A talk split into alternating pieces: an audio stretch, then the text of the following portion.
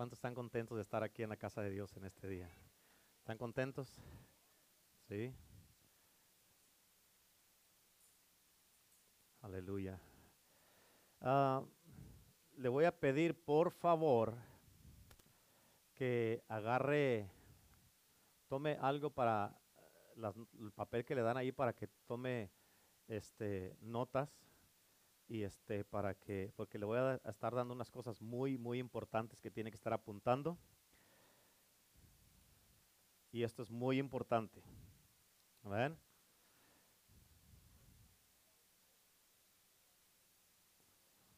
les vamos a estar pidiendo a todos aquí como adultos que estemos orando mucho por los jóvenes ¿me escucharon? Necesitamos estar orando mucho por los jóvenes, todo lo que se levanta en contra de ellos, todo lo que se levanta en contra de sus vidas. Este es algo bien importante que tenemos que estar haciendo mucho por los jóvenes, también por los niños. Amén. Pero ahorita hay algo, un ataque en contra de la juventud y tenemos que estarlo desmantelando y tenemos que estarlo este, destruyendo para ah, tener este, protegidos a nuestros jóvenes. ¿Cuántos dicen amén? Así es que la mayoría de ustedes tienen jóvenes aquí en la iglesia y necesitamos que o sea, lo menos que puedes hacer es estar en, unidad junto con nosotros, como iglesia, todos juntos orando por los jóvenes. ¿Cuántos dicen amén?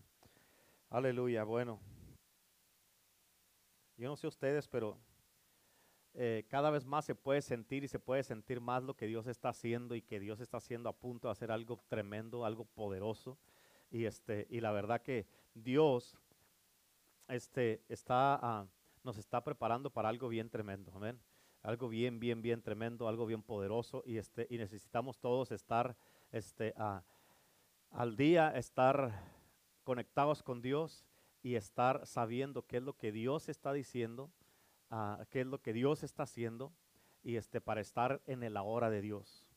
Amén. Es bien importante. Y por eso, como estaba diciendo la pastora ahorita, nomás quiero reiterar esto, es de que todos como hombres y mujeres especialmente si están en un ministerio, tienen que ser parte de las cosas que estamos haciendo aquí en la iglesia. ¿Me escucharon? Todos tienen que ser parte, o sea, no, no puede, hay veces que yo he escuchado de gente que han dicho, no, pues no vengo, pero yo oro en mi casa. No, todos oramos en nuestra casa. Si no ora en su casa, entonces tienes un problema. Pero cuando hacemos cosas aquí en la iglesia, tienes que venir y reunirte junto con la iglesia para orar como iglesia. Amén, especialmente si hay una vigilia o con los viernes que tenemos noche de oración y este o cuando hay ah, si hay discipulado de mujeres, especialmente si estás en un ministerio, estás sirviendo, eres un líder, tienes que estar aquí. Ese es uno de los requisitos que hay. No es regla, es un requisito que hay. Amén. Así es que es importante que hagan eso. ¿Entendieron? ¿Sí? Bueno, ok. Ah, vamos a ir a la palabra de Dios. Yo le titulé este mensaje. Ah, hace dos semanas les había dado un mensaje que se llama La vida en lo sobrenatural, ¿se acuerdan? Esta es la segunda parte, se llama La vida en, lo sobrenatural, pero es la segunda parte. Ah, eh, les voy a estar dando unas cosas bien, bien importantes y quiero que por favor las apunten, ¿ok? Pero hace, eh, en, las, semanas pasadas, eh, habíamos hablado de una iglesia llena del Espíritu, ¿se acuerdan? ¿Sí se acuerdan? Sí, y este, cómo es una iglesia en el Espíritu, cómo se comporta, cómo vive, qué hace una iglesia en el Espíritu, cómo es una iglesia del Espíritu, estoy hablando de eso. Luego estuvimos hablando de viviendo en lo sobrenatural, ¿cuántos se acuerdan de eso? ¿Sí se acuerdan o no? Ok. Eh, miramos lo que es ah, vivir en lo sobrenatural y lo que es en lo natural. Amén. Cuando vives en lo natural, tú te ah, sometes y te acomodas a ataques, a síntomas, a derrotas, a- te sometes al enemigo y haces un montón de cosas donde te sometes y, a enfermedades, a tristezas, a aflicciones, a depresiones y todo eso. ¿Por qué? Porque estás viviendo en el mundo natural. Y cuando estás en el mundo natural, no eres nada de lo que Dios quiere que seas en este mundo. Amén. Y miramos lo que es lo sobrenatural. Cuando vives en lo sobrenatural, sabes cómo tratar con esas cosas y no te sometes a nada. ¿Por qué? Porque estás viviendo en el mundo de Dios, donde Dios quiere que vivamos. ¿Cuántos dicen amén? Amén. Y estuvimos mirando también acerca de la gloria de Dios. Amén. Estuvimos mirando de la gloria de Dios, como en la gloria de Dios no haces nada. Amén. Como el miércoles que cayó la presencia, la gloria de Dios aquí. O sea, viene la gloria de Dios, caemos al piso, estamos en el piso. Lo único que podemos hacer en la gloria de Dios es lo que es ah, ah, la, eh, adorar a Dios. Amén. Miramos la sincronización y miramos lo que es, eh, eh, también acuérdate que la sincronización tiene un tiempo, tiene un ritmo, tiene un patrón y coordinación. Amén. Y este, eso, todo eso lo miramos. Y este, es bien importante que tú lo mires. Y luego, mira, hace dos semanas empecé a hablarte de esto, de lo que es la vida en lo sobrenatural. Así es que si traen su Biblia, por favor, ábranla en el libro de Éxodos capítulo 3. Hemos estado hablando de Éxodos capítulo 3 en estas semanas pasadas. Y este, hablando de la sincronización, es importante que tú te, te pongas en esto. Amén. ¿Por qué? Porque el Señor quiere hacer algo importante. ¿Cuántos dicen amén? Éxodos capítulo 3, cuando esté allí, dice un fuerte amén, por favor. Amén. ¿Ya estamos ahí? Éxodo 3, versículo 2 al 6. La Biblia dice de esta manera, póngame atención por favor. Después hablan o se mandan textos, ahorita póngame atención. Dice, en el versículo 2 dice, se le apareció el ángel de Jehová en una llama de fuego en medio de una zarza, y él miró y vio que la zarza ardía en fuego, y la zarza no se consumía. Entonces Moisés dijo, iré yo ahora y veré esta grande visión, ¿por qué causa la zarza no se quema? Viendo Jehová que él iba a ver, lo llamó del medio de la zarza. Les dije que Dios llamó a Moisés porque él fue a ver. Si Moisés no va a ver, Dios no lo llama. ¿Ok? Eh, y, dice, y dijo, Moisés, Moisés. Y él respondió, heme aquí. Y dijo, no te acerques, quita tu calzado de tus pies, porque el lugar en que estás, en que tú estás, tierra santa es. Y dijo, yo soy el Dios de tu padre, Dios de Abraham, Dios de Isaac y Dios de Jacob. Entonces Moisés cubrió su rostro porque tuvo miedo mirar a Dios. ¿Cuántos dicen amén? Ok, mira esto, quiero que pongas atención y que no se te pase nada de esto, ok. Ah, Moisés, ah, ah, eh, Moisés tuvo una revelación de lo natural y de lo sobrenatural, ok. Y Dios le dijo a Moisés, quita el calzado de tus pies porque el lugar en donde estás tierra santa es. Y Moisés se sometió a Dios. ¿Moisés qué? Di conmigo, someterse. Ok, quiero que entiendas esto. Te dije que te, prepares porque te voy a dar muchas cosas que quiero que apuntes, pero escucha, esta, ah, esta palabra someterse es una palabra ah, difícil de decir en estos tiempos porque muchos no quieren someterse.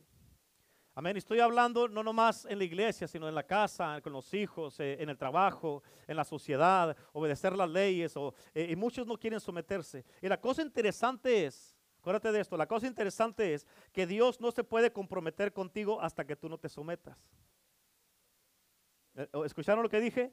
Dios no se puede comprometer contigo hasta que tú no te sometas. Apúntalo de esta manera. ¿Ok? Dios no se va a comprometer conmigo hasta que yo no me someta. Dios no se va a comprometer conmigo hasta que yo no me someta. Amén. Eso te da una clave ahí.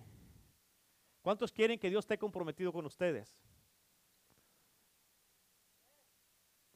Thank you. So, Dios no se va a comprometer contigo hasta que tú no te sometas. ¿Por qué? Porque, escucha, mientras no estás sometido, escúchalo, ¿ok? Mientras no estás sometido, estás en un estado de rebelión. ¿Sí? A algunos Dios les ha dicho, quiero que vengas temprano a la oración y no lo haces. Algunos Dios les ha dicho, quiero que empieces a servir en la iglesia y no lo has hecho. Algunos Dios les ha dicho, quiero que te levantes temprano a orar y no lo haces. Quiero que leas la palabra de Dios todos los días y no lo has hecho. Algunos les ha dicho Dios, quiero que estés sincronizado. Amén. Y, no lo has hecho. Algunos Dios les ha dicho, quiero que estés cubriendo la iglesia y se te olvida. Yo me he preguntado, ¿por qué es que la gente, cuando Dios les habla, no obedecen. ¿A cuántos? Levante la mano el que Dios le ha dado una palabra. Levante la mano. Levante la mano. ¿Y por qué no has obedecido? ¿Qué te hace pensar que eso es nada más para que Dios te diga algo y es opcional? Amén. ¿Sí o no? Así es que Dios no se puede comprometer contigo hasta que tú no te sometas, porque si no estás sometido, estás en un estado de rebelión. Y Moisés se sometió a Dios. Entonces Dios algo le hizo a él y algo hizo con él. ¿Escuchaste? Ahora escucha, quiero que recibas esto. Cuando él se quitó los zapatos, ahí en lo que leímos, Eso era simbólico, eso era simbólico a su caminar pasado y su vida pasada. Ahorita más adelante te voy a explicar esto. Y cuando él se sometió a Dios, cuando él se sometió a Dios, él cayó bajo la autoridad de Dios. Apúntalo de esta manera. Cuando yo me someta a Dios, voy a caer bajo la autoridad de Dios. Te lo estoy diciendo que lo apuntes así porque eso es personalizado para ti. Amén. Cuando, cuando yo me someto a Dios, voy a caer bajo la autoridad de Dios. En otras palabras, mientras no te sometas a Dios, nunca estarás bajo la autoridad de Dios. ¿Cuántos dicen amén? Escucha, y Moisés vino a estar bajo el gobierno y la autoridad de Dios cuando él se sometió a Dios. ¿Por qué? ¿Quieres saber por qué? Porque es ilegal que tú ejerzas el poder si no estás bajo el gobierno de Dios. ¿Sí o no? Apúntalo de esta manera. Es ilegal que yo ejerza el poder si no estoy bajo el gobierno de Dios. Es ilegal que yo ejerza el gobierno de Dios, la autoridad. Es ilegal que yo ejerza el poder, perdón, si no estoy bajo el gobierno de Dios. Amén. ¿Vamos bien o no? Así es que Moisés se tenía que, escucha esto, Moisés se tenía que someter al poder que él iba a ejercer después. ¿Yes? Apúntalo de esta manera. Me tengo que someter al poder que voy a ejercer después. Me tengo que someter al poder que yo voy a ejercer después. Porque si no estás sometido no lo puedes ejercer.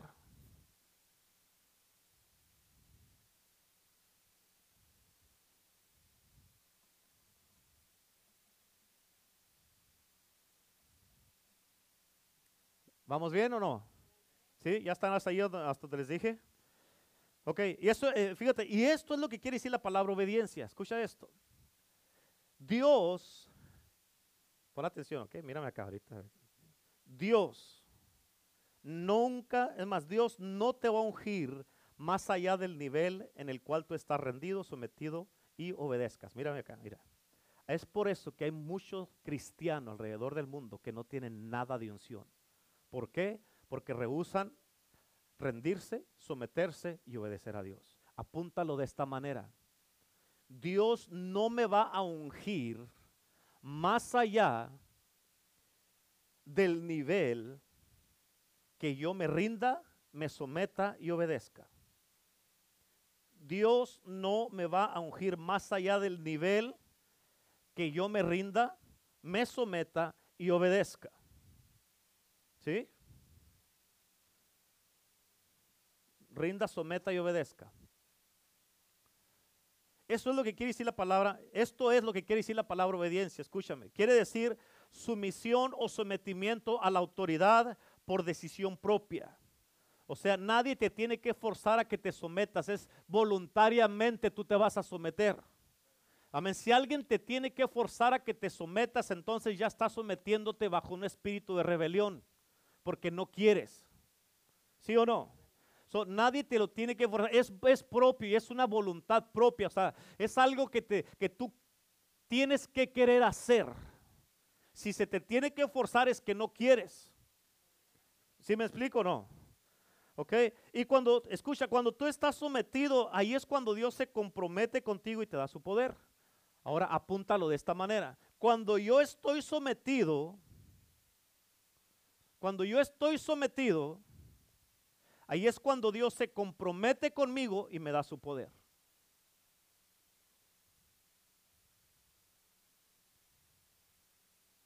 Cuando yo estoy sometido, ahí es cuando Dios se compromete conmigo y me da su poder.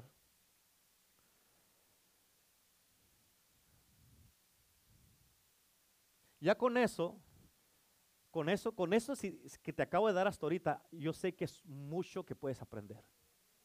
¿Sí o no? Con eso puedo terminar el mensaje hoy y continuar la próxima semana con la tercera parte. ¿Cierto o no es cierto?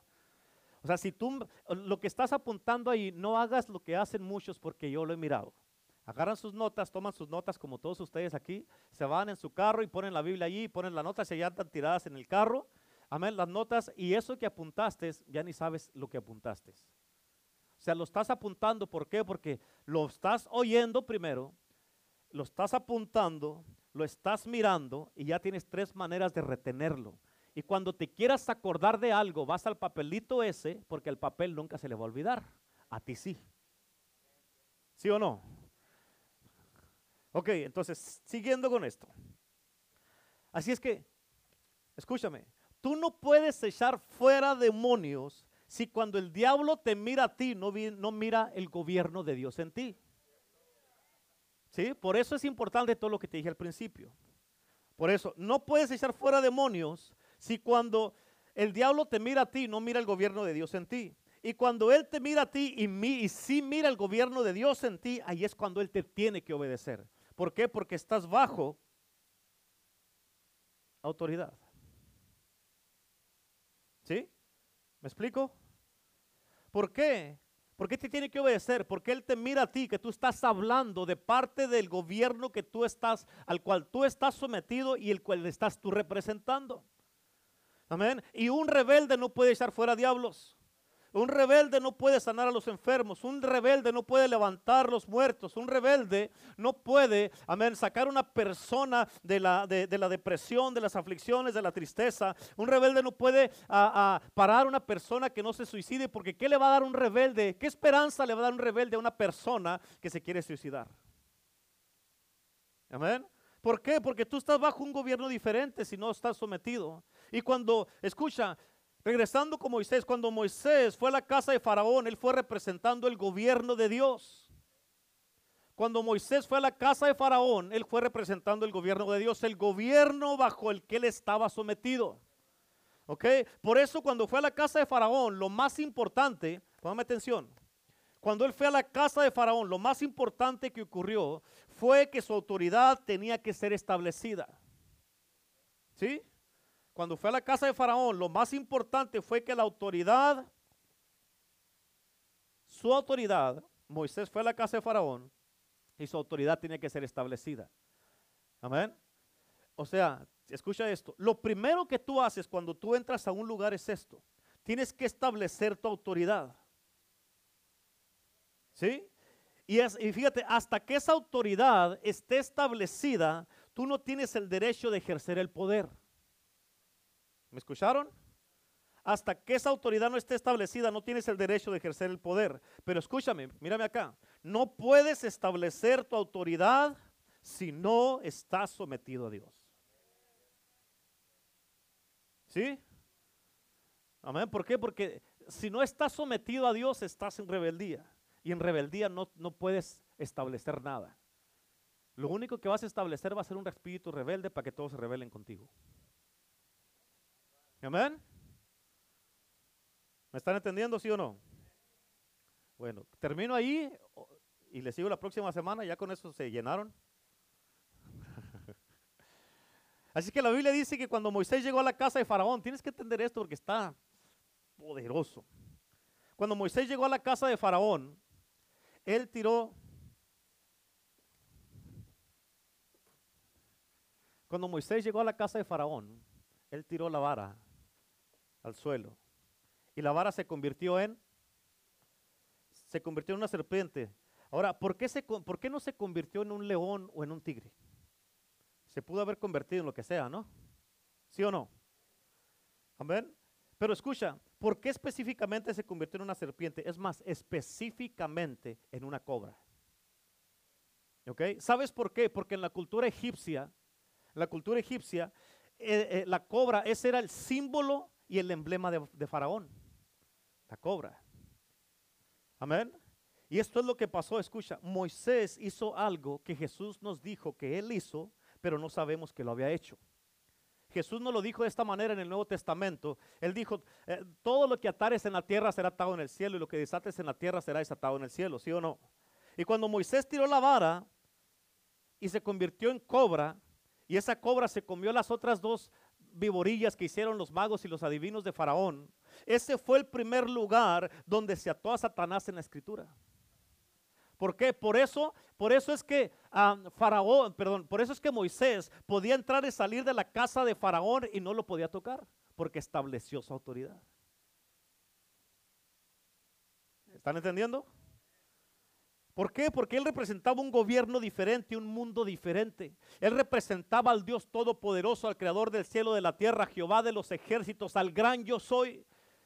Amén. Eso es lo que representaba. Por eso, si tú no estás bajo su misión, no tienes derecho de ejercer el poder.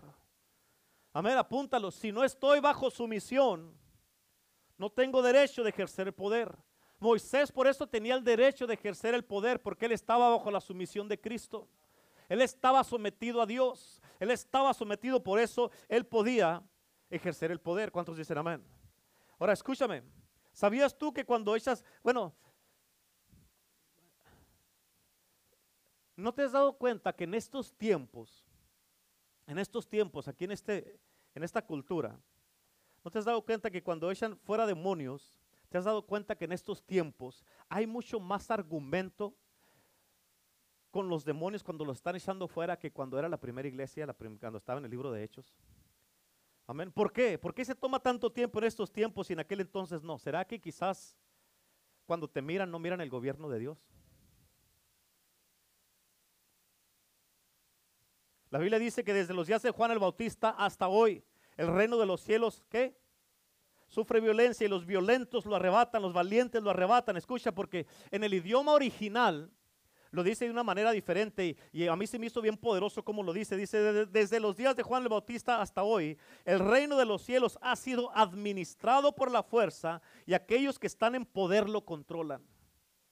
La clave es aquellos que están en poder lo controlan. Por eso lo que hacemos en la tierra es porque los que estamos en poder somos los que estamos controlando. ¿Cuántos dicen amén? Y cuando el enemigo te ve a ti y no ve el gobierno, por eso él te puede retar tu autoridad. ¿Escuchaste lo que dije? Cuando el enemigo te ve a ti, no ve gobierno, por eso él puede retar tu autoridad. Ahora, regresando con Moisés, Moisés solamente sabía usar o conocía, él solamente sabía y conocía cómo usar la vara como un pastor de ovejas. ¿Ok? Como un pastor de ovejas solamente. Pero Dios le dijo, pon esa vara abajo. Amén. Pon esa vara en el piso, tira esa vara al piso. Dios le dijo, ponla abajo.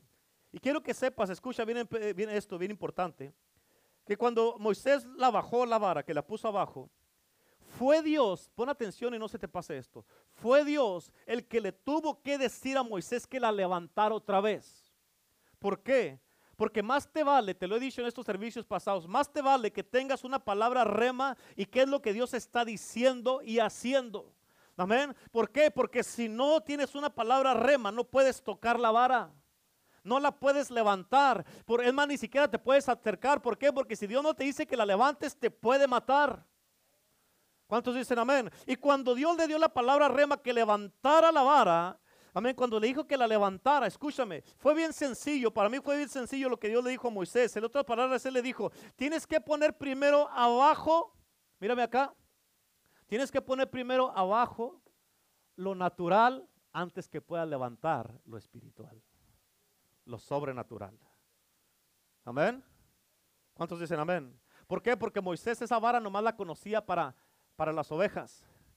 Pero esa vara, cuando ya la levantó, era sobrenatural. Y esa vara ahora iba a dirigir toda una nación, una generación fuera de la esclavitud. ¿Cuántos dicen amén? Por eso es importante que tú entiendas lo que es lo que Dios está haciendo y que está diciendo. Lo mismo pasó con los zapatos cuando llegó Moisés que le dijo, quítate el calzado de tus pies porque el lugar donde estás, tierra santa es. Escucha, cuando Dios le quitó los zapatos a Moisés, le estaba quitando todo el pasado, todo lo que había hecho, todo lo que había hecho en Egipto y todo eso, lo que había hecho, y le quitó los zapatos.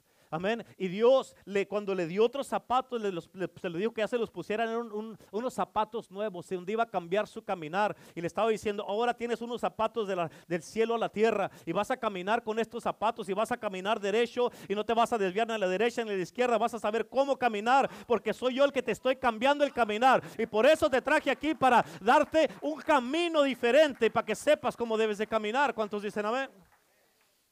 Amén. Así es que tienes que entender esto, es importante. Tienes que entenderlo.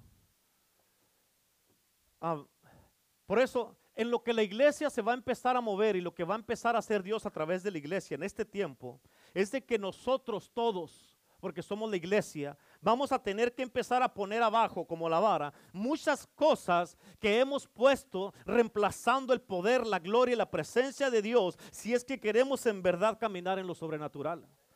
Amén. ¿Por qué? Porque hemos puesto muchas cosas, hemos levantado muchas cosas, muchas doctrinas, muchas este, ah, cosas que, ah, o mentalidades, o culturas, o religiones, y las tenemos que poner abajo para que podamos levantar lo sobrenatural y que podamos caminar donde Dios nos está llevando. Y esa es la razón por qué en estos tiempos la iglesia está a punto de cambiar. Estamos en unos cambios, hermano, muy ah, que son, que van a cambiar la historia y el mundo entero. Hay un dicho que dice, amén, que la demanda causa que haya más cantidad de inventario. Y quiere, quiere que entiendas esto.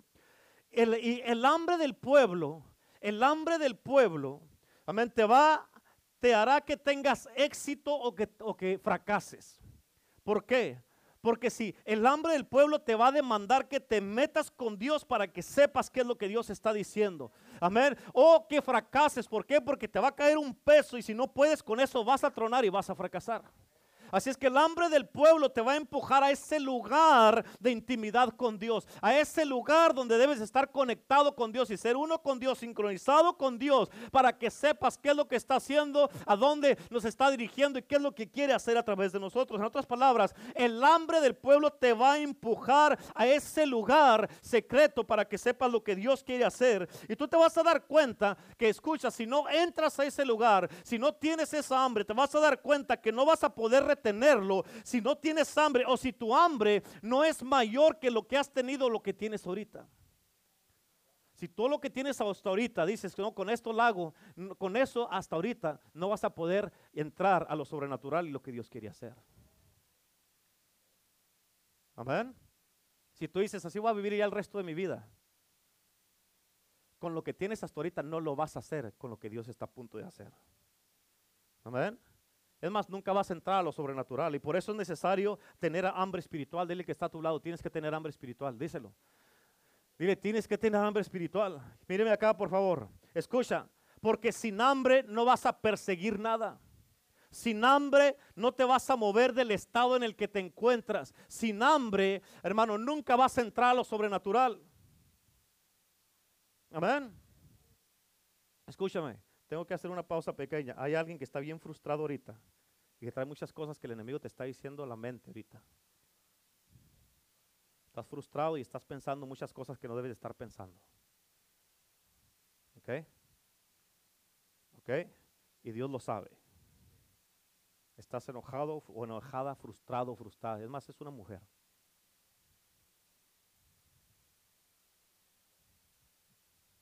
Amén. Y si tú sigues aferrada a eso, tú puedes ser un estorbo para lo que Dios quiere hacer. déjaselo a Dios. Déjaselo a Dios. ¿Ok? Levanta tu mano y dice, Señor, te lo dejo a ti, mujeres. Mujeres. Dice, lo dejo a Dios. ahora, ahora se lo dejo a Dios, Señor. No voy a andar reteniendo esto. Tú encárgate, Señor. Escúchame, porque si tú tratas de arreglar las cosas, tú vas a, vas a hacerlas peor. Vas a hacerlas peor.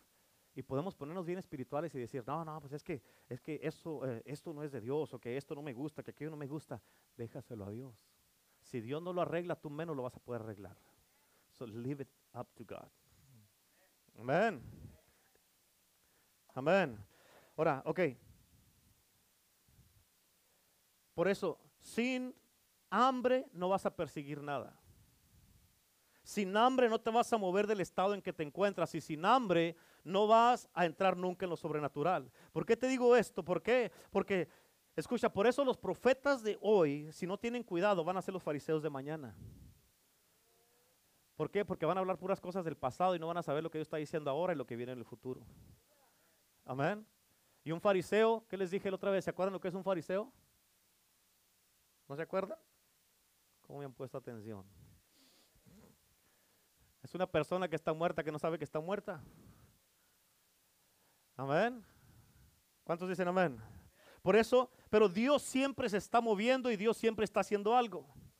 Amén. Y hoy día yo te quiero exhortar, exhortar con esta palabra. Escúchame, porque si tú tienes hambre, si tú tienes hambre, Dios te va a dar, escucha esto, bien importante, porque Dios nos va a dar a todo aquel que tenga hambre. Es más, tengo noticias que decirte. La generación a la cual Dios nos ha llamado tiene hambre. ¿Escuchaste lo que dije? La generación a la cual Dios nos ha llamado tiene hambre. Y cuando digo la generación, es la generación de este tiempo. No, los niños y los jóvenes no es la próxima generación, ellos están con nosotros ahorita, ellos son esta generación junto con nosotros. Amén. Así es que la generación a esta a la cual Dios nos ha llamado tiene hambre. ¿Cuántos dicen amén? Y escucha cómo te lo voy a decir, pon atención para que lo captes. Escucha. Como esta generación tiene hambre, escucha esto. Tú tienes que recibir de parte de ellos de Dios. Tienes que recibir de parte de ellos de Dios antes que vayas a ellos a darles de Dios. ¿Entendiste? Apúntalo así para que te quede ahí.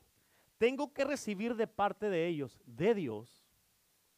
Tengo que recibir de parte de ellos de Dios. Amén. O sea, lo que Dios te va a dar es de parte de ellos. Antes de que vayas a ellos a darles de Dios. O sea, antes que vaya a ellos a darles de Dios.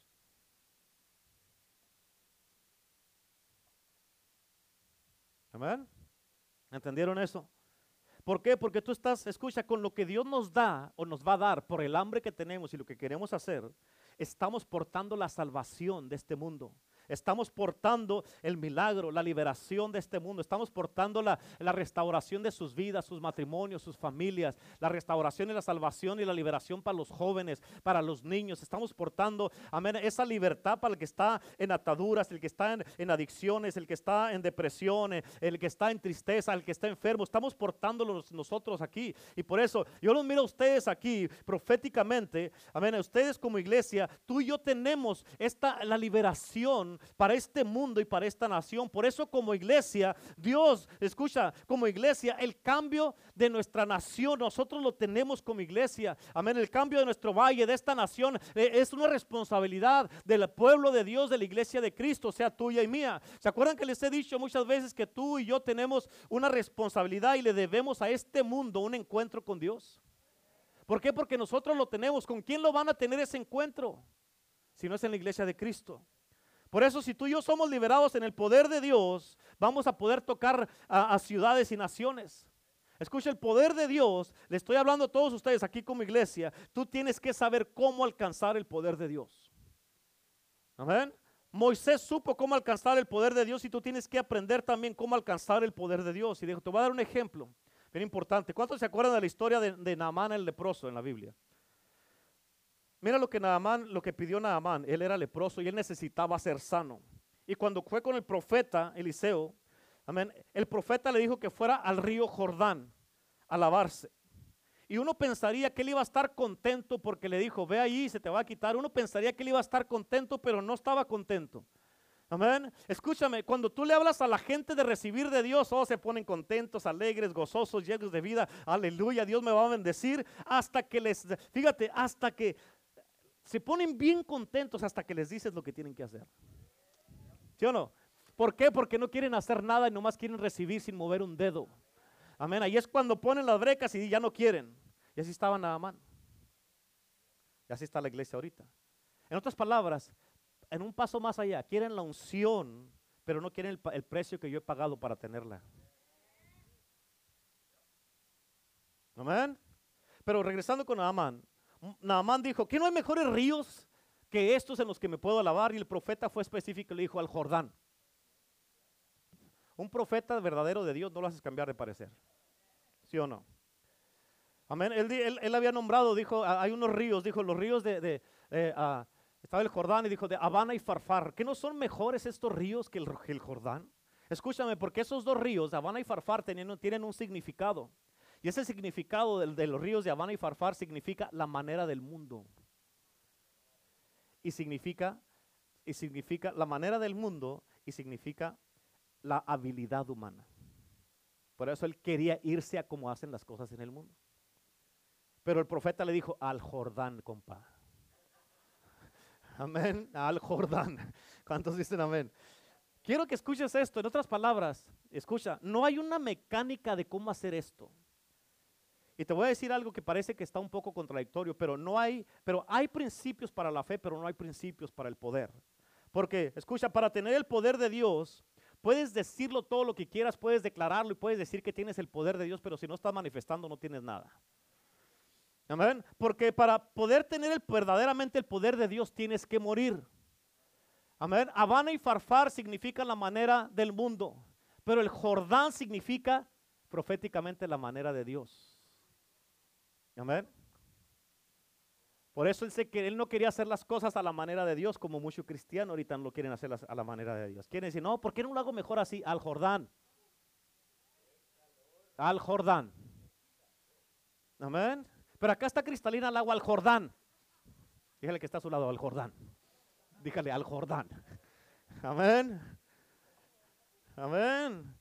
Y los otros ríos, que eran la manera del mundo, escucha esto, bien importante. ¿Sabes qué es lo que hacen las iglesias en estos tiempos? Es de que la gente en muchas iglesias están muy impuestas a escuchar solamente mensajes de positivismo, motivacionales o de prosperidad, pero no hay poder.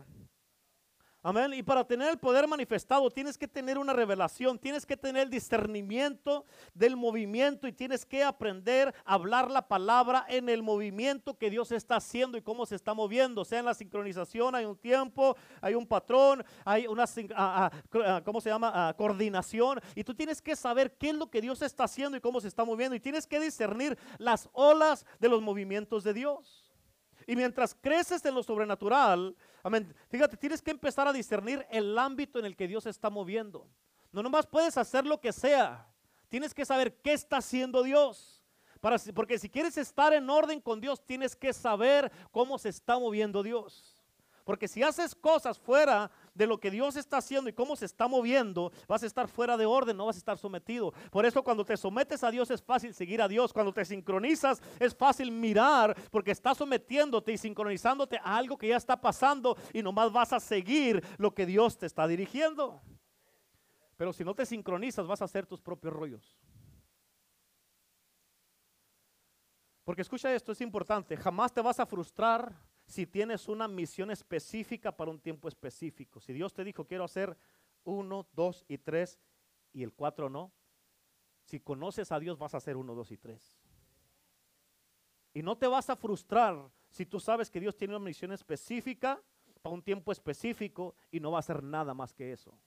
Pero es Dios, ¿por qué no lo hace de una vez el cuatro? Porque Dios dijo uno, dos y tres. ¿Sí o no? Digamos que tenemos aquí diez personas en sillas de ruedas y está un ciego acá. Y se sanan las 10 personas de silla de ruedas y el ciego no se sana. No te puedes, si tú conoces a Dios, no te puedes frustrar con eso. Porque Dios dijo, los voy a sanar a ellos. Pero de Él no dijo nada. No te puedes frustrar. Porque Dios dijo, tengo una misión específica. Tenemos que discernir qué es lo que Dios quiere. Si el momento no está ahí, para el ciego no lo hacemos, enfocámonos en los inválidos que están acá y los sanamos y gloria a Dios por eso.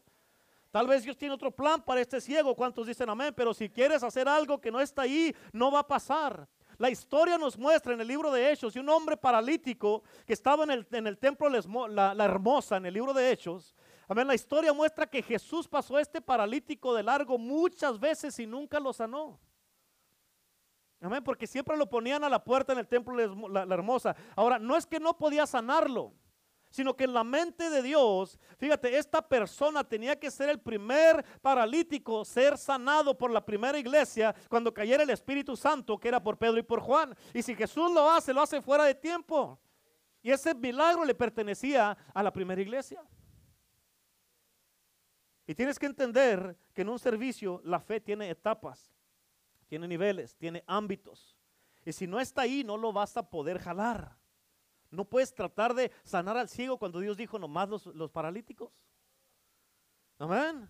Es más, si tratas de jalar algo que no está ahí, vas a contristar a Dios. ¿Entendiste eso?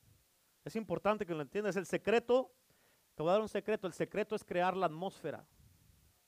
Amén. Y cuando creas la atmósfera, entonces viene la manifestación. Ahora, si estás tratando de operarlo bajo un don, eso es diferente. Pero cuando, cuando la presencia de Dios viene es una historia diferente. Porque su presencia es mucho más allá que tú y que yo. Su presencia es mucho más allá que tus dones. Su presencia es mucho más allá que lo que sepas o que la unción que tienes o lo que has aprendido. Su presencia es mucho más allá que, que esto. El secreto es que alabemos a Dios y alabemos a Dios, alabemos a Dios hasta que cambie la atmósfera. Amén. Y ya cuando cambia la atmósfera vamos a poder conectarnos con Dios y saber qué es lo que quiere hacer y a dónde nos está llevando. Amén. Pues escúchame, porque una de las razones, por, eh, te voy a decir esto, te lo, tengo, eh, te lo voy a decir. Just listen. Una de las razones por qué es muy delicada la alabanza y la adoración. Donde hay músicos esto es mucho más común. ¿Por qué? Porque muchos de los músicos en, estas, en estos tiempos, en esta, en, esto, en esta generación, amén, están tocando música solamente para que la gente los mire que también tocan. Amén. Pero esa música es un peligro porque no está trayendo la atmósfera que se necesita en la iglesia para lo que Dios quiere hacer. Amén. Por eso, por eso es importante que todos los que estamos en la alabanza, si tocas el teclado, si tocas la batería, la guitarra, el, cualquier instrumento, o si nomás cantas, por eso es importante, escucha, los que estamos en la alabanza de adoración es importante que conozcamos a Dios. Es importante que sepamos lo que Dios está haciendo. Es importante que conozcamos lo profético. Amén, para saber a dónde nos está dirigiendo Dios con lo que le estamos cantando a Él, no a la gente. ¿Cuántos dicen amén? Es importante que entendamos eso porque la alabanza es para Dios, la, la, adoración es para Dios, nunca es para la gente. ¿Cuántos dicen amén? Amén. Y escucha, si tú conoces a Dios, si tú sabes lo que Dios está haciendo, no vas a tener problema ni vas a esperar a que alguien te diga a ti que aplaudas, que levantes las manos o te postres. Amén. ¿Por qué? Porque a veces uno le dice, pasen al frente y ahí se quedan sentados. Ah, ¿Oraremos por los sordos?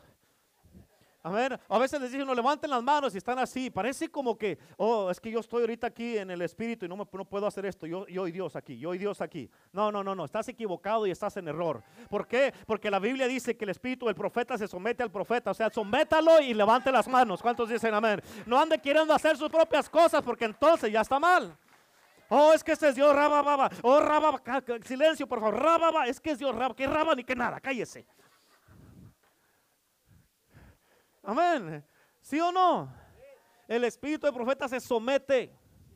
Se somete al profeta. Y si no se somete, estás en la carne. Y si tienes problemas con la carne, ¿qué andas haciendo en la carnicería? Amén. ¿Cuántos dicen amén? Por eso es algo delicado. Es algo delicado. Porque te puedes inclinar con poquito que te inclines ya estás en la carne. Amén. Y si estás en la carne, no te sincronizas.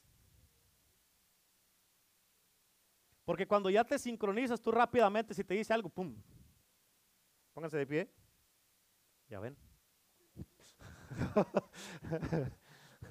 ya ven, ¿qué, qué pasó? ¿Qué, qué, qué? ¿Ya ven?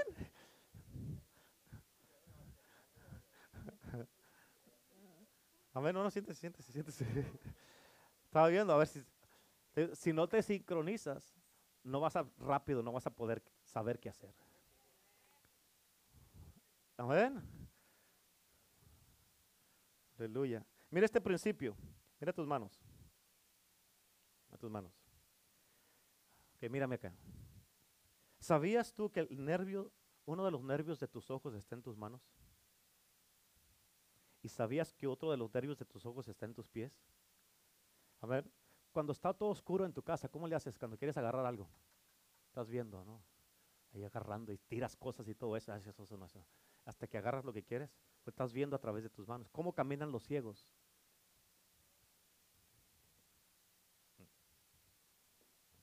Y se van así, ¿cierto o no? Una persona no está ciega completamente hasta que no puede tocar y caminar. Amén. Ahora, regresando a la alabanza, esto significa que cuando alguien está tocando, amén, tiene que tocar lo que está percibiendo. Amén. Como el miércoles, se nos fue casi todo en una sola canción y no cambió, porque ahí se nos estaba dirigiendo Dios. Y lo que percibe uno cuando está tocando y conoce a Dios y conoce a Dios, conoce lo que está haciendo y conoce lo profético, amén, lo que percibe es diferente a lo que está escrito o lo que dice la canción o lo que está en las pantallas. Amén. Y lo que percibe es lo que la atmósfera necesita. Amén. Y lo que los músicos muchas veces tratan de hacer porque no disciernen a Dios y no conocen a Dios, solamente siguen lo que está escrito porque nomás quieren seguir un programa. Amén. Esa es la razón por qué la atmósfera se estanca muchas veces en un servicio. Amén. Es por eso que muchas veces cuando queremos ver la gloria de Dios, tú no entiendes por qué, pero muchas veces hacemos esto, levantamos nuestras manos, amén, o te postras, ¿por qué? Porque cuando estás levantando tus manos, levantas tus manos, estás viendo algo, amén, que porque te puedes conectar y empiezas a mirar así al Señor, o te postras, ¿por qué? Porque tú sabes que ya no puedes estar de pie y tienes que postrarte y reaccionamos a tal grado que como si podemos ver la gloria de Dios, y acuérdate que en la gloria de Dios no haces nada más que adorar a Dios. Y ahí es donde Dios te da los depósitos, te da, te da lo, que te, lo que te quiere enseñar, lo que quiere Dios hacer en ti. Es importante que lo entiendas. Por eso cuando venimos a la iglesia, a la casa de Dios, la alabanza y la adoración no es para darle tiempo a la gente que viene tarde. No, ¿verdad que no? Es para que llegues temprano a la iglesia, para que alabes a Dios, adores a Dios y te conectes con Dios y mires a Dios y mires a Dios. ¿Cuántos dicen amén? Es importante que entiendas eso. Y es por eso que el diablo odia cuando tú danzas. ¿Por qué? Porque tú estás danzando a algo que estás viendo. Amén. Y no lo puedes decir, lo tienes que danzar. Y lo estás danzando para entrar en tu milagro, lo estás danzando para entrar en tu liberación, lo estás danzando para entrar en lo sobrenatural y en el mundo de Dios, salirte de lo natural y entrar al mundo de Dios. Amén. Por eso les he dicho muchas veces, escucha, muchas veces les he dicho que muchas veces en la alabanza y la adoración está tu liberación, no necesariamente en la predicación. Por eso cuando estamos en la alabanza y la adoración, tú pierdes y olvídate de todo el mundo. Dice, si viene tu esposa, tu esposo, tus hijos al lado de ti, no me hables, déjame en paz. Aquí se trata de yo y de Dios, tú y yo en la casa, serio. Y ponte a alabar y adorar a Dios. Amén. Es importante que entiendas eso. Y por eso el diablo le encanta que te quedes estancado Amén. Que no dances ni hagas nada, que te quedes como un monumento y no seas un movimiento. Amén. Escucha, porque otro, ahora, el otro nervio de los ojos está en los pies. Y la Biblia dice que Enoch caminó y caminó y caminó y cuando caminó vio. Amén. Y ya no fue más, dice la Biblia. Por eso hay veces que cuando tú estás pasando por algo, no sé a quién de ustedes les acostumbran a hacer eso, una de las maneras de ver es eh, de ver sin darte cuenta que lo estás haciendo. Muchos dicen, voy a, I'm gonna go take a walk. Voy a ir a caminar. Amén. ¿Por qué? Porque el caminar cambia tu manera de pensar y tu manera de ver. Vas y caminas y ya te relajas, piensas, comunicas con Dios y ya cuando regresas ya vienes en paz. Porque cambió Dios tu manera de pensar y todo. Y por eso en el servicio muchas veces tú no entiendes por qué no puedes quedarte quieto. No entiendes por qué tienes que levantar las manos o por qué tienes que danzar. ¿Por qué? Porque estás comenzando a ver algo que no mirabas en lo natural. ¿Por qué? Porque te conectaste con Dios, te metiste con Dios y allí con Dios, Dios te está enseñando las cosas grandes y ocultas que no conoces. Amén. Escúchame. ¿Sabes cuál es el poder del aplauso? ¿Qué dijo David en el libro del Salmos? Dijo, enseña mis manos a guerrear y mi espíritu para la batalla. Amén. Por eso, hey, ahí estás. Es bien importante que tú estés haciendo. ¿Por qué? Porque tus manos, aun cuando estés alabando y no estés haciendo nada, que nomás estés así, estás haciendo algo poderoso. Estás haciendo algo poderoso. También en el libro de, en el libro de Isaías dice que si le pegas al pandero, ¿con qué le pegas? Con la mano. Y en el libro de Isaías 30 dice la palabra de Dios, amén, que así como tú golpeas el pandero, así es como Dios golpea a tus enemigos. Amén, por eso tienes que alabar y adorar a Dios. Amén, por eso, por eso hay veces y cuando vienes a la alabanza, vienes a la iglesia y entras en la alabanza, la Biblia dice, pueblos todos batid las manos, alabar a Dios con voz de júbilo. Amén, ¿por qué? Porque estás atacando las tinieblas, estás rompiendo, amén, los poderes demoníacos y, y los principados y potestades están siendo atormentados. Pero hay gente que no se quiere meter en alabanza, no, no hacen nada, no están viendo a los demás o criticando a los demás y están ahí diciendo, ay, ni que cantara también, ni que bailara también. Pues no lo están haciendo para ti, para empezar. Es para Dios. Amén. Por eso la Biblia dice, he aquí les doy potestad. Les doy potestad de hollar, de pisotear, a ver, de pisotear, de pisotear serpientes y escorpiones y sobre toda fuerza del enemigo y nada, nada os dañará. Y tú estás pisoteando, ¿por qué? Porque ya sabes que el enemigo está abajo de tus pies. Por eso lo pisoteas, por eso no le dices, no le haces así, ¿verdad que no? Dice pisotealo porque está abajo. Ah, ah, sí es cierto, ¿verdad? Y muchos ahí andan ahí, ay, ay, el enemigo, pero lo traen como chango en lugar de tenerlo abajo de los pies. ¿Cuántos dicen amén? Mm. Aleluya. Por eso una de las maneras de ver es caminar. ¿Qué le dijo Dios a Josué? ¿Qué le dijo Dios? Que caminara alrededor de Jericó, ¿cierto o no? En otras palabras, él tuvo que activar la visión. ¿Cómo? Caminando. En otras palabras, hasta que tú no lo veas, no lo vas a poder tener. ¿Sabes cómo son algunos de ustedes? ¿Quieres que les diga cómo son? Porque los estudio y sé cómo son. Sí, dice Guadalupe. Sí, sí. Amén. Cuando Dios te dice que camines y le des vueltas a tu Jericó, que todos tienen un Jericó ahí que nomás andan ahí y no quieren caminar, no quieren hacer nada. Dios te dice, dale vueltas a tu Jericó. A ver, no quieren. En serio, camina. ¿Cómo se van a caer las paredes? Y dale vueltas. Camina, dale vuelta. Dale. Y muchos le hacen. Dale vuelta. Date una vuelta. Y se quedan lamentándose ahí cuando ustedes son la misma respuesta para tu mismo problema. Amén. Pero Dios te dice, dale vueltas a tu Jericó. Y la primera vez ahí vas. Déjame, hago esto para acá.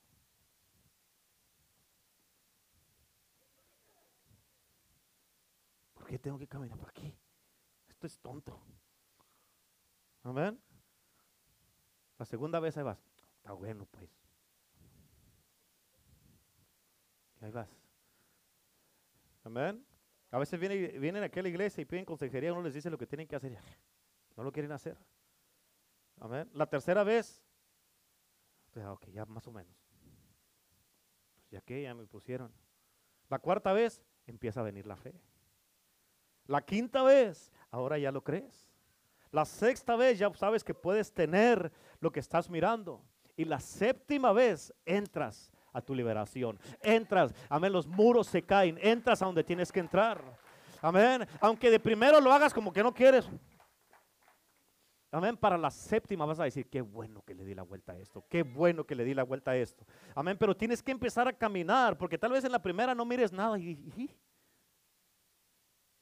pues yo una vez le doy la segunda, hasta mañana. Espérese. Amén. Espérese. Dígale que está a su lado, espérate. Amén. En otras palabras, ellos, Josué y los hijos de Israel, nunca hubieran entrado a donde Dios les dijo que iban a entrar si ellos no hubieran tenido la visión para ver. Amén. Y para que tú puedas entrar en lo sobrenatural tienes que tener ojos para ver. Amén. Porque Jesús dijo, yo solamente estoy haciendo lo que oigo y lo que veo. Solamente lo que oigo y lo que veo, nada más. No hago otra cosa más que lo que oigo y lo que veo. ¿Cuántos dicen amén? Amén. Escucha, porque hubo un milagro de Jesús, que hizo Jesús más bien, y quiero que entiendas y te des cuenta de esto. Cada milagro que hizo Jesús tiene un significado profético. Él acababa de descender del monte de la transfiguración. Y había un muchacho que estaba endemoniado a tal grado que, él no, que, no podía oír ni hablar. En otras palabras, estaba sordomudo. Y la Biblia dice que eh, Jesús reprendió al espíritu y cuando echó ese espíritu fuera, la Biblia dice que el muchacho escuchó y habló. Escucha, porque lo que el Espíritu Santo me dijo es de que en estos tiempos en la mayoría de las iglesias hay un espíritu sordomudo. Amén. ¿Por qué? Porque muchos no oyen ni miran. Amén. Y en el mundo espiritual, escucha esto, en el mundo espiritual es ilegal que una persona o un hombre hable algo que no ha oído ni ha visto. ¿Escuchaste lo que dije? En el mundo espiritual es ilegal que una persona o un hombre hable algo que no ha oído ni ha visto. Por eso Jesús dijo, yo solamente, solamente hago lo que oigo y lo que veo todo lo que Jesús hizo es porque lo estaba viendo de su Padre. Y tú no puedes hablar hasta que, se, hasta que te sea revelado. Y no puedes hablar lo que no conoces. ¿Sí? Por eso es que hay mucha gente que están llenos de información. Hombre, que traen la cabeza así, grandota de información. Cabezones. Pero no tienen revelación. Información no es revelación. Amén. Porque toda esa información, si no se te revela, no la vas a entender. ¿Sí o no? Porque hasta que no tenga revelación no vas a tener la autoridad para hablarlo. En otras palabras, la revelación te da la autoridad para que hables la información que tienes aquí en la cabeza. ¿Sí? Y con todo respeto, todo respeto del mundo, así hay mucho predicador, amén, que están sordos y mudos en estos tiempos. Amén. Están tan sordos a tal grado de que si Dios se mueve ni cuentan se dan que Dios se está moviendo. ¿Por qué? Porque quieren continuar con un programa que tienen. Si hubiera sido ese el caso, digamos, aquí en la iglesia, que tenemos un programa, cuando se acabó la alabanza y la oración que se bajaron de aquí, de la, y que, amén, rápido así, el Señor luego, luego nos hizo ver algo. Hold, hold up, continúe, continúe.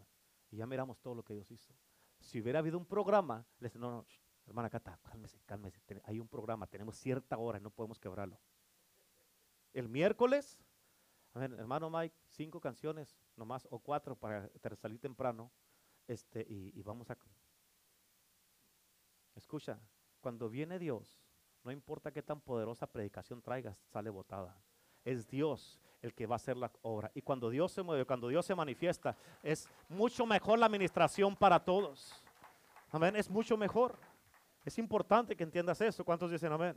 Escucha, porque Jesús reprendió al espíritu sordomudo. Y la Biblia dice algo interesante. Dice que en ese mismo instante Él mismo escuchó y habló. En otras palabras, escucha, tu boca y tus oídos deben de ser uno. Tu boca y tus oídos deben de ser uno. En otras palabras, tienes que estar sincronizado. Diga la palabra sincronizado. Escucha, como digamos, a Teresa que Dios le dio el otro día una palabra que se tenía que sincronizar con la pastora. Escucha, ¿por qué es importante eso? Hablando, digamos, de ellas dos. Mírame acá. Dios le habla a la pastora. Y muchas veces la pastora le va a hablar a Teresa y a través de Teresa va a hablar al pueblo a las mujeres. Y como hay una sincronización y están unidos la boca y el oído, van a hablar el mismo lenguaje y van a escuchar la misma cosa y van a tener la misma visión. Pero si no hay sincronización, Dios va a decir una cosa, la pastora va a decir esto y, luego se puede desviar por aquí o se puede desviar por acá o para acá y para acá. Pero cuando hay sincronización, hasta en el mismo espíritu se conocen. ¿Por qué? Porque se están siguiendo y no hay problema. ¿Por qué? Porque estás mirando algo que ya está sucediendo y nomás lo estás siguiendo. Amén. Muchas de las veces Dios nomás va a decir, di esto. Y luego de aquí va a ir, de, va a ir de aquí, va a ir para acá. Y ya va a salir al resto de los demás. Amén. A veces la pastora no va a tener que estar aquí, pero va a decir, haz esto y haz esto y haz esto y haz esto. No te vayas de aquí para acá, pues un shortcut. No. De aquí me voy a ir aquí, para acá, para acá, para acá y acá y llegamos acá. ¿Por qué? Porque hay un espíritu y una sincronización. Y por eso Dios dijo uno, dos y tres. Pues una vez el cuatro, pastor, uno, dos y tres. Y se acabó. ¿Me explico? ¿Están aprendiendo algo, sí o no? Sí. Me estoy volando, ¿verdad? Como que ando muy calmado. Así que tú tienes que aprender a decir la palabra en ese mismo momento. Fíjate, y la palabra muchas veces tal vez parezca que no tiene sentido. Pero escucha, tú tienes que entender que estás hablando de otro mundo. Amén. Y por eso, escucha, por eso para muchos que están en el mundo natural, lo sobrenatural no va a tener sentido. ¿Por qué? Porque muchos van a decir que eso no es de Dios. ¿Por qué? Porque no tiene sentido, van a decir. Es que no tiene sentido, pastor. Escucha, si, si va a tener sentido, no va a ser de Dios. ¿Sí? Por es que eso yo no lo sé. Eso, eso, yo nunca lo había sabido. Por eso. Porque ¿para qué quieres que te enseñe lo que ya sabes? No va a repetir lo mismo. ¿Para qué tienes que ir de gloria en gloria? Amén. Y a donde Dios te está llevando, donde te está estirando, es al mundo de Dios. Por eso, si algo tiene sentido, tal vez no sea de Dios. Por eso, revisa el patrón de tu vida, hermano, hermana. Revisa el patrón de tu vida y dime desde el principio lo que Dios te dijo que hicieras. A muchos de ustedes yo les he dicho que hagas ciertas cosas. Dime tú si tenía sentido o no lo que Dios te dijo que hicieras. ¿Verdad que no tenía sentido? Así como cuando Dios le dijo a Noé, edifícame un arca. No tenía sentido, pero era Dios y Noé la hizo. ¿Y eso qué es un arca aquí? Amén. Porque va a llover. ¿Y qué es eso? Noé se pudo hacer, pudo haber hecho una lista de preguntas porque no sabía nada de eso. No tenía sentido. ¿A cómo me estás pidiendo que haga algo que no sé? Por eso, porque no sabes, te lo estoy pidiendo. Amén. Escucha, tienes que entender esto, es importante, porque en algún punto de nuestra experiencia, en algún punto de nuestra experiencia, si no tenemos cuidado, podemos perder la simplicidad y la sencillez del Evangelio y de la fe. ¿Sí? ¿Escuchaste? Si no tienes cuidado, se te puede subir a la cabeza el conocimiento donde ya no eres enseñable. Y si no eres enseñable, no eres alcanzable. Si ya no te puedo enseñar nada, no puedo venir contigo y enseñarte algo, corregirte en alguna área de tu vida, entonces no eres alcanzable y te puedes perder. Porque ahora para que alguien haga algo tiene que tener sentido, si no, no lo hacen y dicen es que no es de Dios, por eso no lo hago. Amén. Antes muchas cosas no tenían sentido desde el principio de la creación, no tenía sentido muchas cosas, ¿a poco no es cierto?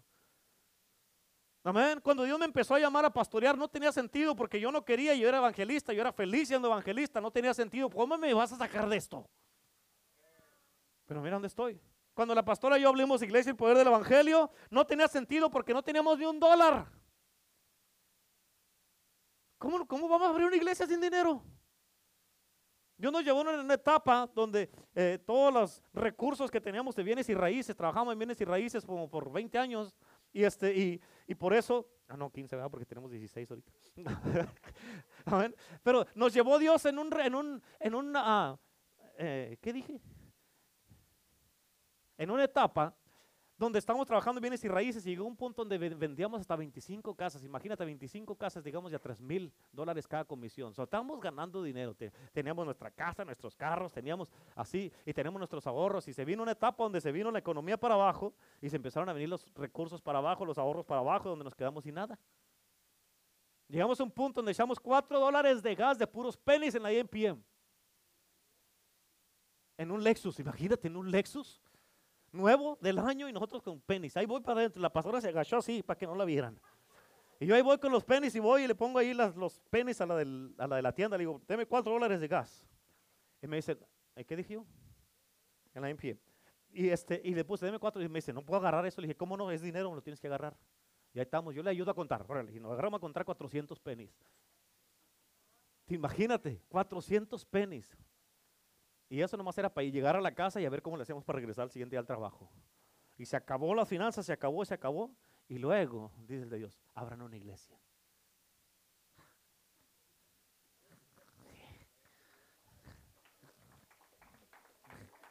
Será. Hmm. Abran una iglesia. ¿Sabes qué le dice el Señor? Abran una iglesia. ¿Really? No tenía sentido, pero lo hicimos.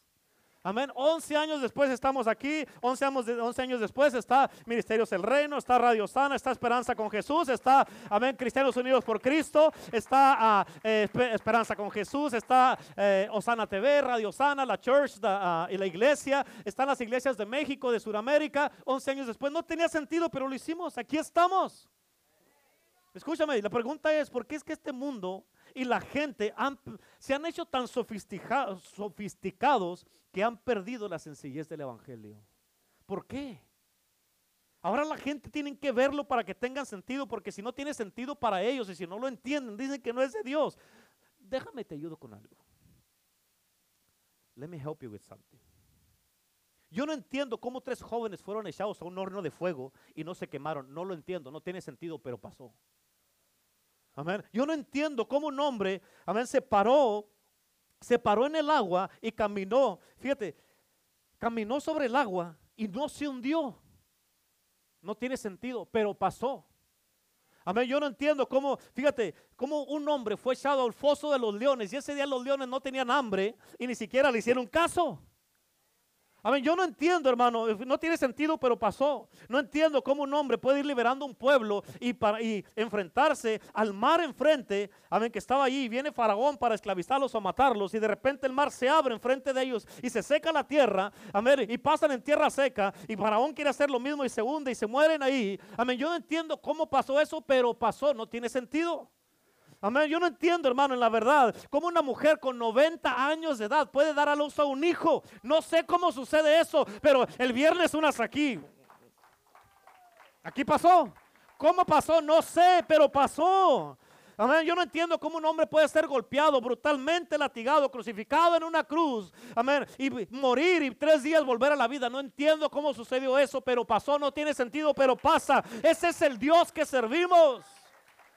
Amén pero de alguna manera se ha perdido la sencillez de la fe y del evangelio. ¿Y sabes qué es lo que tienes que hacer? Regresar donde comenzó todo, regresar a ese crimen donde perdiste la fe y paraste de creer. Porque es un crimen parar de creer, es pecado. Porque mira, cada ámbito tiene una diferente fe y una diferente medida de gobierno. Y es muy posible, es muy posible que al ámbito que tú estás queriendo regresar ya ni siquiera exista. Es muy posible que a la doctrina que quiere regresar, Dios dice, ¿y eso qué es? Ya te saqué de eso. Ya te quité los zapatos y te puse unos nuevos. Ya te restauré la vara. ¿Y quieres regresar a lo que ya no existe? Te vas a morir. Pero Señor, habiendo tantas iglesias, ¿por qué me trajiste el poder del Evangelio? Porque aquí vas a crecer y te van a hablar la verdad. Te van a hablar la verdad. Amén. Aquí no van a andar con jueguitos y te van a hacer pamper. Ni te van a dar tu teterita. Aquí te van a decir la verdad. Te van a estirar. Y si no. Amén. ¿Quién dijo yo? Amén. Si no, ya saben. Me entra el Espíritu de Dios y me sale lo duranguense y... Amén. ¿Cuántos dicen amén? Por eso es posible, escucha, ¿qué dijo Pablo? Olvidando ciertamente lo que queda atrás. Let it go. Olvídalo. Y enfócate a donde Dios te lleva, en la meta del supremo llamamiento en Cristo Jesús. ¿Sí o no? Y todo siempre empieza en una sencillez, comienza con una sencillez la fe. Escucha, porque te voy a dar una palabra, porque todo comienza con esto, ya terminé. Cuando una persona está muerta, es bien fácil, muerta al yo. Cuando una persona que está muerta al yo, es bien fácil que confíe en Dios. ¿Ven? Cuando una persona no está muerta al yo, va a tratar de figurar todo y va a querer entender todo. Y si no lo entiende y no lo figura, no lo va a querer hacer. Pero cuando una persona no está muerta, que trata de ver cómo funcionan las cosas y ver que tenga sentido todo, ¿sabes qué significa eso? Que tú estás diciendo que tú eres Dios y que tú tienes que entenderlo si no, no lo haces. Amén. Cuando Dios nos llamó a pastorear esta iglesia, no tenía sentido porque yo nunca había pastoreado y había visto muchos pastores que pasaban por unas cosas que dije, ¿quién quiere pastorear así? La gente ni hace caso. Amén. Amén. ¿Y quién va a querer pastorear así? Le dije, no, Señor, yo no sé pastorear. No, yo no sé pastorear. Por eso te estoy llamando. Porque no sabes, si supieras no te llamara. Y eso, ¿sabes qué nos ha causado a la pastora de mí? Que confiemos 100% en Dios para poder hacer lo que estamos haciendo. Así es que si tú tratas de entender todo y que tenga sentido para ti, entonces Dios no te necesita. Escúchame, tienes que regresar a la sencillez de creerle a Dios. Tú sabes que hay muchas cosas, escúchame. Tú sabes que hay muchas cosas que tú has logrado, que tienes y has pasado. Y tú puedes, si tú eres honesto, tú te puedes dar cuenta que solamente lo pudiste lograr porque fue Dios el que lo hizo. Fue Dios el que lo hizo. ¿Cuántos dicen amén? Denle un aplauso a Cristo. Amén. No fuiste tú, fue Dios el que lo hizo. ¿Cuántos dicen amén? ¿Cierto o no es cierto? Fue Dios el que lo hizo. Póngase de pie, por favor. Aleluya.